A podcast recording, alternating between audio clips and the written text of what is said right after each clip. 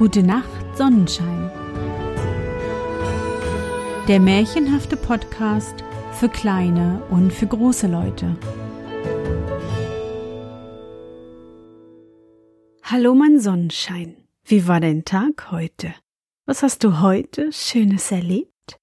Mein Name ist Anne und ich begrüße dich zur schon hundertsten Folge meines Märchenpodcasts. Heute habe ich ein ganz besonderes Märchen für dich. Das Märchen vom Zauberklavier. Es handelt von einer kleinen Prinzessin, die ihre Liebe zum Klavierspielen entdeckt und somit das ganze Königreich rettet.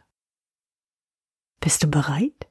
Dann kuschle dich fest in deine Bettdecke, nimm dein Lieblingskuscheltier in den Arm und wenn du magst, schließe die Augen und folge mir ins Märchenland. Das Zauberklavier. Ganz hinten in der Welt, wo die Geographie zu Ende ist und die Weltgeschichte aufhört, lag ein sehr angenehmes Königreich. Die Untertanen waren recht artige und regierliche Leute, so dass der König morgens immer eine Stunde länger schlafen konnte als seine Nachbarkönige. Ja, zuweilen kam es vor, dass er des Vormittags von zehn bis zwölf, wo er gewöhnlich zu regieren pflegte, mit Krone, Zepter und Reichsapfel in seinem Regiersaal saß und gar nichts zu regieren da war. In seinem Königreich waren die meisten Leute Gelehrte und Büchermenschen. Dies kam daher, weil es so hübsch abgelegen war und der große Spektakel, den die übrigen Menschen in der Welt machten, dort fast gar nicht vernommen ward. Es gab jedoch noch einige andere Leute in dem Königreich. Erstens waren da die Frauen, Kinder und sonstige Angehörigen der Büchermenschen und zweitens Leute, die nichts Besonderes an sich hatten, wie man sie in allen Königreichen findet. Diese langweilten sich sehr oft, denn die Büchermenschen hatten niemals Zeit, sich mit ihnen zu unterhalten. Da begab es sich, dass aus einem sehr entfernten Königreich ein Mann einzog, der ein Klavier mitbrachte. Er verstand nun zwar nicht besonders darauf zu spielen, allein er vermochte ihm doch einige Melodien abzukneifen, die in dem Königreich sehr beliebt waren. Dies ward bald bekannt, und in drei Tagen wusste man allgemein, dass der fremde Mann, der so weit hergekommen war, einen Zwitscherkasten im Hause habe, auf dem er mit den Fingern Musik mache. Nun dauerte es nicht lange, da hatte jeder im Königreich, die Büchermenschen natürlich ausgenommen, die sich niemals um dergleichen bekümmerten, abends vor dem Fenster des fremden Mannes gestanden und hatte diese Zaubertöne selber gehört. Die Folge davon war, dass eine allgemeine Sehnsucht im ganzen Lande entstand, auch solche Musikkisten zu besitzen und sich ein allgemeines Kribbeln in den Fingern regte. Nachdem man erfahren hatte, wo diese Instrumente zu haben seien, ward gleich eine ganze Schiffsladung voll bestellt, und man übte sich einstweilen auf Fensterbrettern und Kommoden, um sich wenigstens vorläufig das Kribbeln in den Fingern ein wenig zu vertreten. Die Klaviere kamen an und wurden bei vielen Leuten aufgestellt. Diese begannen nun darauf zu spielen, allein sie bemerkten, dass diese Instrumente auf eine besondere Weise bearbeitet sein wollten, um solche Töne herzugeben, wie man sie von ihnen erwartete. Der fremde Mann wurde um Rat gefragt, und er sagte, er kenne bei sich zu Lande einen sehr berühmten Klavierschläger, der besitze die Kunst, auch anderen Leuten diese Fertigkeit beizubringen den müssten sie sich verschreiben. Dieses taten sie auch, und der Mann kam und begann seine Arbeit. Sie verwunderten sich bald, als sie ihn spielen hörten, Der schlug das Clavicumbalum vorwärts und rückwärts und mit verbundenen Augen und zappelte dabei so mit den Händen, dass einem Hören und Sehen verging. Er bekam gleich so viel Unterricht zu geben, dass er es nicht allein bewältigen konnte und sich noch drei handfeste Gehilfen verschreiben musste. So geschah es, dass in diesem Königreiche das Klavierspiel in Mode kam. Ja, anfangs machte es noch nicht so viel aus, dass in vielen Häusern gar kein Klavier und in anderen nur eine derartige Fingertretmaschine vorhanden war, aber dieses blieb nicht so. Da die Leute sahen, wie lieblich darauf zu spielen sei, so ergriff es immer weiter um sich, und die Alten sagten, wenn wir es auch nicht lernen können, so sollen es doch unsere Kinder lernen. Und kaum hatten nun diese Würmer laufen gelernt, so wurden sie auf den Musikstuhl geschraubt und mussten Tonleitern spielen denn der große Klavierschläger hatte gesagt, dies seien die einzigen Leitern, die in den Musikhimmel führten. Dies ging so fort, bis es zu einem Grade gelangt war, wo es staatsgefährlich wurde. Es wurden allmählich immer mehr dergleichen leise Lautfingerklopfkasten, wie sie in der Landessprache genannt wurden, im Lande aufgestellt, und es ereignete sich, dass zur Zeit der Höhe der Epidemie in einem einzigen Hause sieben Stück vorhanden waren. Wenn diese nun alle gleichzeitig in verschiedener Weise in Tätigkeit gesetzt wurden, so konnte man schon genug davon bekommen. Es war nun den ganzen Tag über in dem Königreiche ein immerwährendes Geklimper, den man nur entrinnen konnte, wenn man in die tiefste Einsamkeit flüchtete. Es kamen betrübende Folgen zum Vorschein. Eines Tages versammelten sich sämtliche Lerchen, Nachtigallen und andere Singvögel, die in dem Reiche wohnhaft waren, in einem großen Walde und zogen gemeinschaftlich fort, denn die Konkurrenz war ihnen zu groß. Es kamen so viele Klagen an den König, dass er das ganze Vergnügen an seinem Geschäft verlor. Wenn er früher oft von zehn bis zwölf nichts zu regieren hatte, so musste er jetzt schon um neun Uhr in seinem Regiersaal gehen und hatte so lange zu tun, alle Beschwerden der durch das Klavierspiel geplagten Untertanen anzuhören, dass er nicht selten seine Mittagssuppe kalt werden lassen musste. Da endlich kam eine Deputation der bedeutendsten Männer des Königreichs und stellten ihm das Elend des Landes in der beweglichsten Weise vor. Majestät, sagte der eine, es schreit gen Himmel, und es muss ein Ende gemacht werden.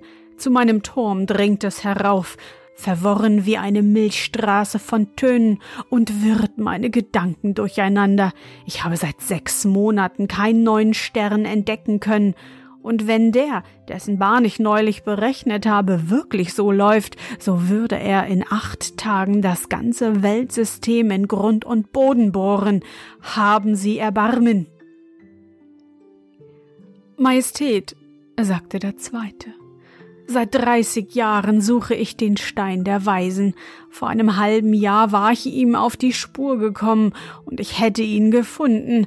Da kam diese satanische Trommelmusik und der Nebelschleier, der sich vor dem großen Geheimnis gelüftet hatte, schloss sich wieder zusammen, und der leitende Faden glitt mir aus den Händen und zerriss.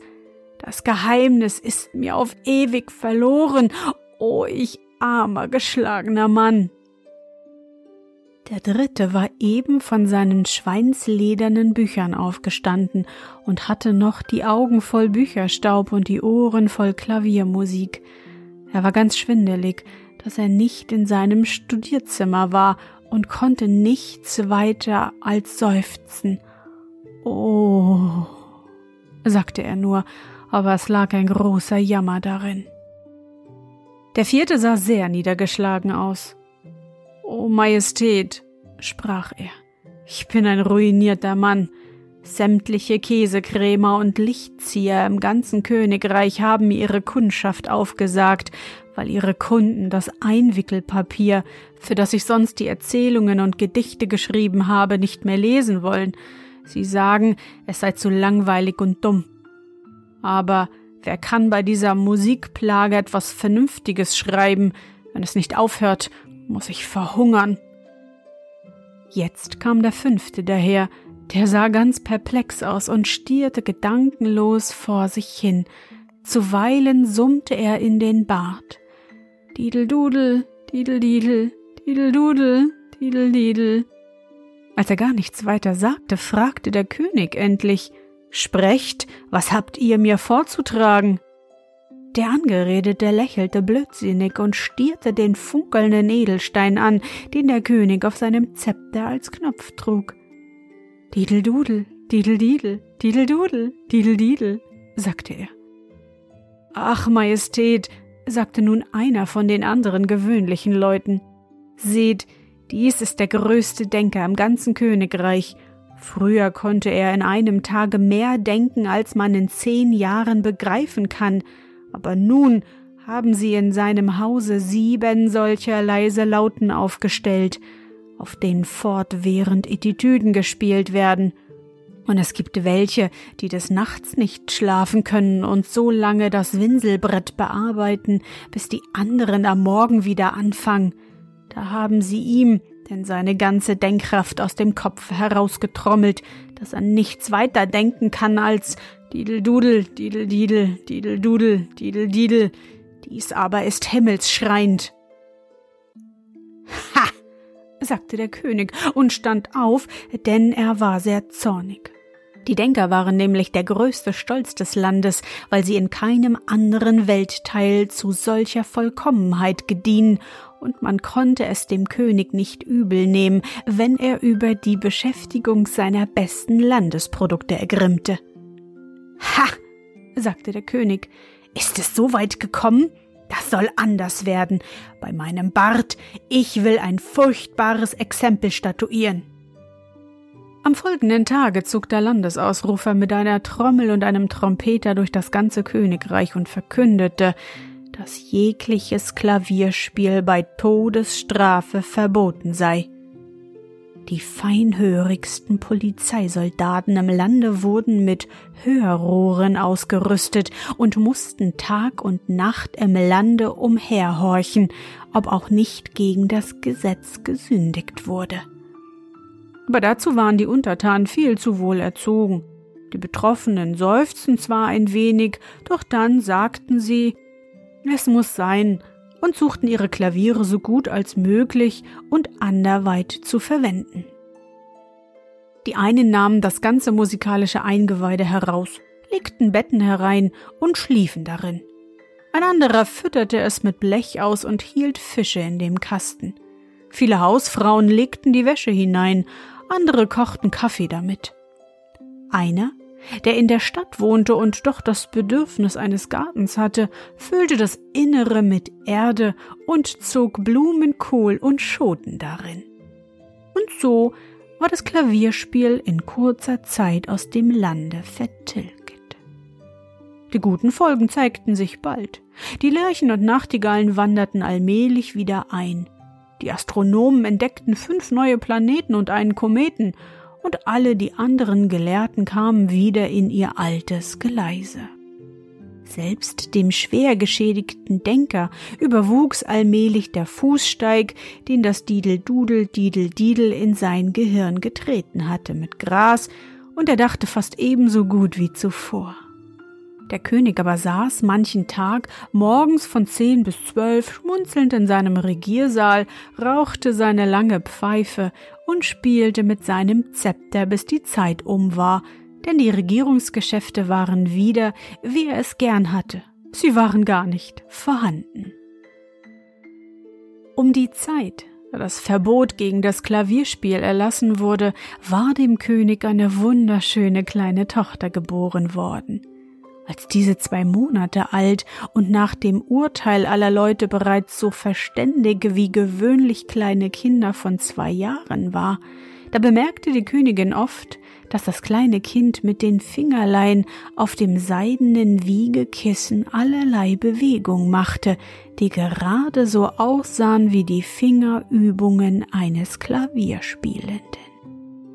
Sie geriet darüber in großen Schrecken und sagte es dem König, der sofort den Befehl an seine Hofleute ausgehen ließ, dass niemand, niemand jemals zu der Prinzessin von einem Klavier reden dürfe. Dies wurde auch genau und gewissenhaft befolgt. Und die Prinzessin wuchs auf in Holdseligkeit und Schönheit, ohne dass jemals die geringste Kunde von einem solchen Musikinstrument zu ihr drang. Und eines Tages, da sie 18 Jahre alt war, ließ sie sich ihr weißes Einhorn satteln und begab sich, wie sie es gern tat, in den großen Wald. Sie ritt in den Wald hinein und geriet bald auf einen Weg, den sie sonst noch nie bemerkt hatte. Es war ganz still und einsam ringsherum. Nur über die Wipfel der Bäume hin ging ein leises Klingen wie ferne Musik. Bald anschwellend, bald ersterbend schwebte es dahin. Der Wald war ganz dicht und verworren, und seltsame Schlingpflanzen waren an den Bäumen hinaufgeklettert und hingen mit leuchtenden Blüten hernieder. Zuweilen flogen prächtige glänzende Vögel über den Weg oder saßen auf den Ranken der Schlingpflanzen, wendeten den Kopf und sahen sie mit klugen Augen an. Die Musik tönte immer schwellender und voller und schien die Wipfel der Bäume leise zu bewegen, wie sie durch diese dahinströmte. Dann mündete der Weg auf einen freien Platz, der, eingeschlossen von hohen Bäumen, wie ein grüner Saal dalag und ganz erfüllt war von den herrlichen Klängen. Die Prinzessin ritt über die Grasfläche dahin, denn gegenüber am Rande des Waldes sah sie ein kleines Häuschen liegen, aus dem die Musik wie ein Strom hervorbrach. Das Häuschen war ganz mit rotblühenden Schlingpflanzen bewachsen, nur die Tür und die Fenster, die geöffnet waren, schauten dunkel hervor. Die Prinzessin ließ ihr weißes Einhorn vor der Tür stehen und trat hinein. Sie kam in ein kleines Zimmer, in dem nichts weiter stand als ein Klavier, und davor saß eine schöne Frau und spielte so wunderherrlich, dass der kleinen Prinzessin gleich die Tränen in die Augen kamen. Sie setzte sich ganz stille auf einen Stuhl und hörte zu und als die Akkorde immer schwellender klangen und vorüberrollten und die Melodie mit leiser Sehnsucht dahinging, da wuchsen und dehnten sich die Wände des kleinen Zimmers. Es stieg auf wie ein Tempel, von schlanken Palmsäulen getragen, mit Nebelwänden wallend in bläulichem Duft, und zwischen den Kronen der Palmen schwebten in rosigem Gewölk schimmernde Engel in weißen Gewändern einem Male aber war es wieder das kleine einfache Zimmer. Die Fee, denn eine solche war es doch gewiss, hatte aufgehört zu spielen und sah sich freundlich nach der Prinzessin um. Es ist gut, dass du da bist, sagte sie. Ich habe schon lange auf dich gewartet.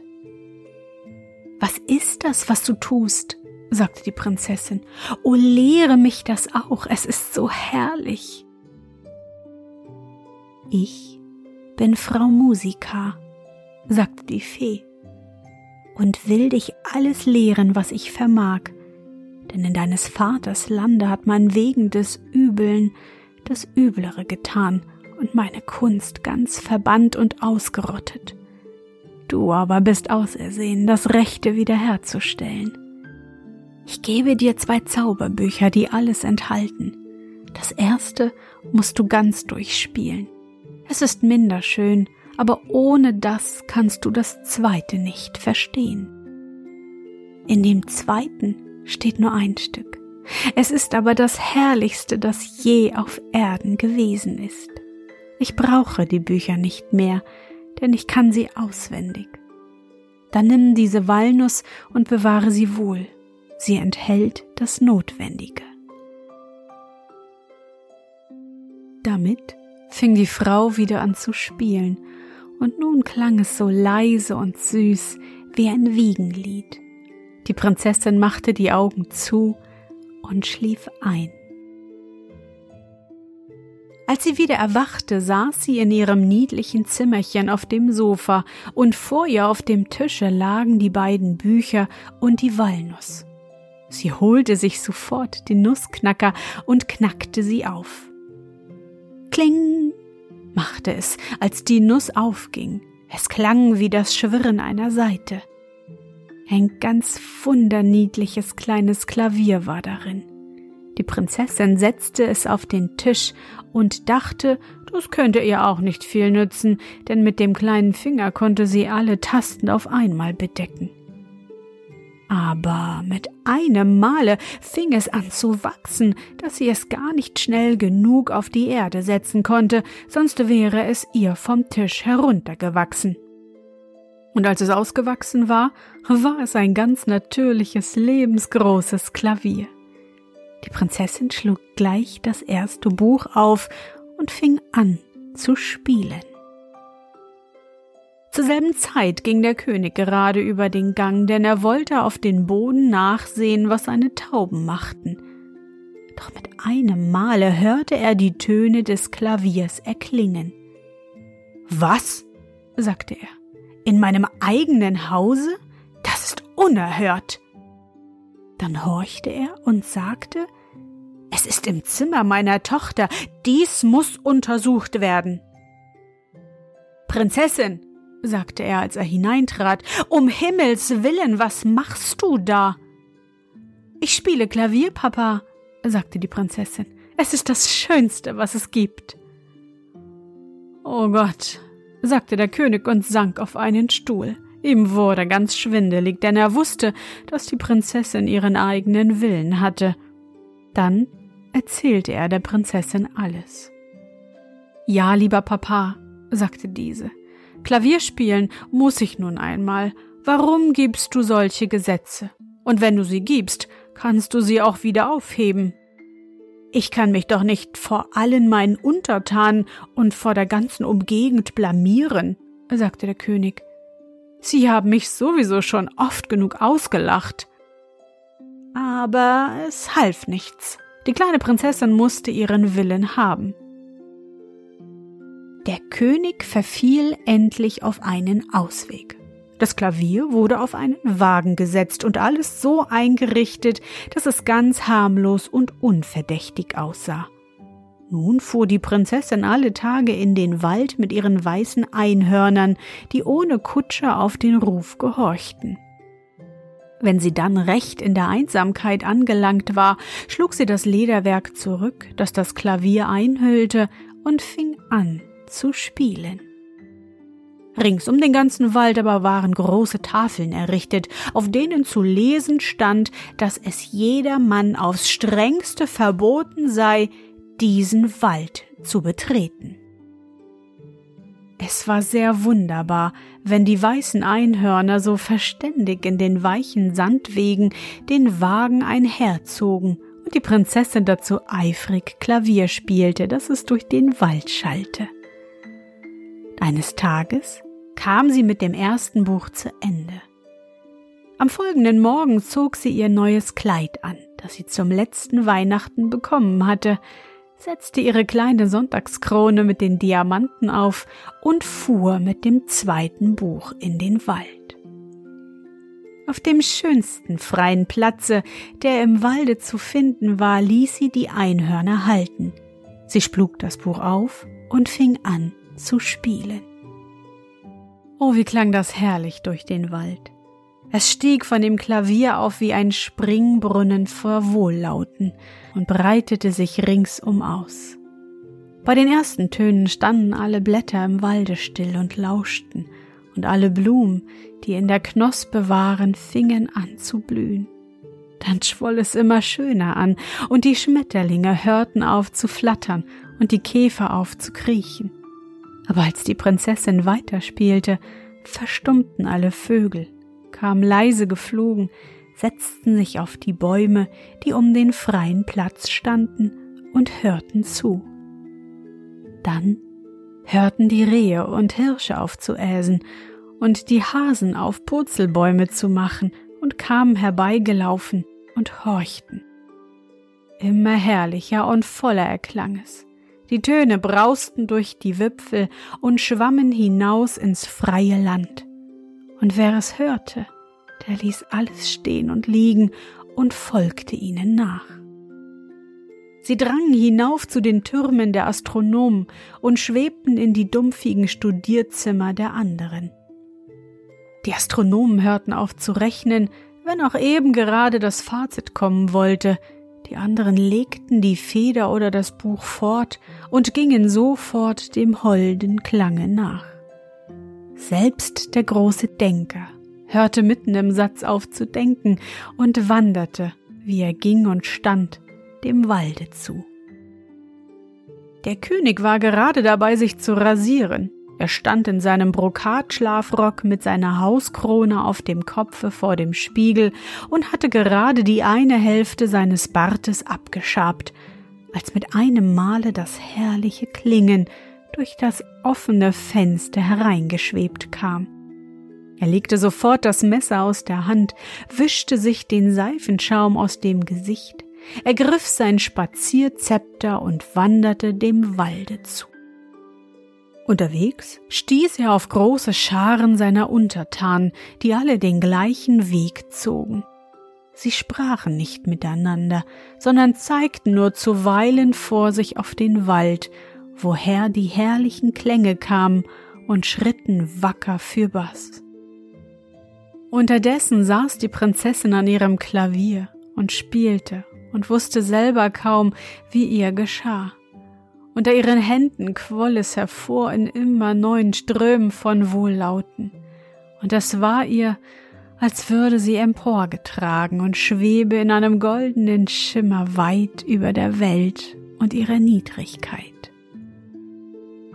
Und als nun das Stück zu Ende war, da stand das ganze Königreich versammelt um sie herum, und alle hatten Tränen in den Augen. Der alte König aber trat hervor, umarmte seine Tochter und sagte gar nichts, denn er war so sehr gerührt. Dann spannten die Leute die weißen Einhörner aus und sich selber an den Wagen und brachten die Prinzessin im Triumphe in die Stadt. Und am anderen Tage setzte der König sich an seinen Schreibtisch und verfasste ein weises Gesetz, in dem das Klavierspiel wieder gestattet, durch viele verständige Paragraphen, aber so eingeschränkt wurde, dass es nimmer mehr so entsetzliche Wirkung wieder hervorbringen konnte, als von ihm schon einmal dagewesen war. Ja, und somit ist die Geschichte vom Zauberklavier zu Ende.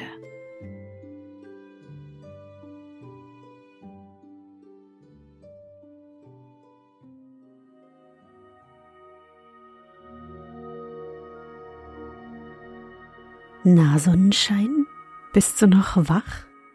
Das war das wunderschöne Märchen Das Zauberklavier von Heinrich Seidel. Ach, dieses Märchen ist so schön. Jedes Mal, wenn ich es lese, höre ich das liebliche Klavierspiel der Prinzessin. Ja, und hast du es auch bemerkt? Die Prinzessin reitet auf Einhörnern. Hörst du? Einhörner. Ach, wäre ich doch nur auch eine Märchenprinzessin. ich hoffe, dir hat unsere gemeinsame Reise heute gefallen.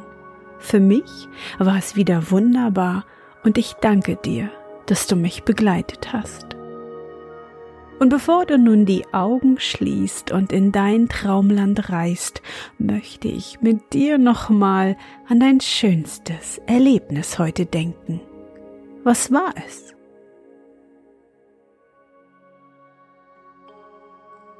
Vielleicht hast du heute mit deiner Familie eine Radtour gemacht.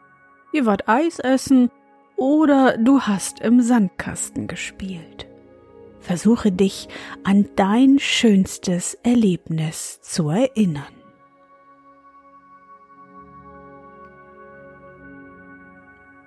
Und was war dein schönstes Erlebnis heute? Und wie fühlst du dich dabei? Suche dir auch heute wieder den schönsten Moment aus und präge ihn dir gut ein. Und wenn du magst, kannst du ihn auch malen oder aufschreiben.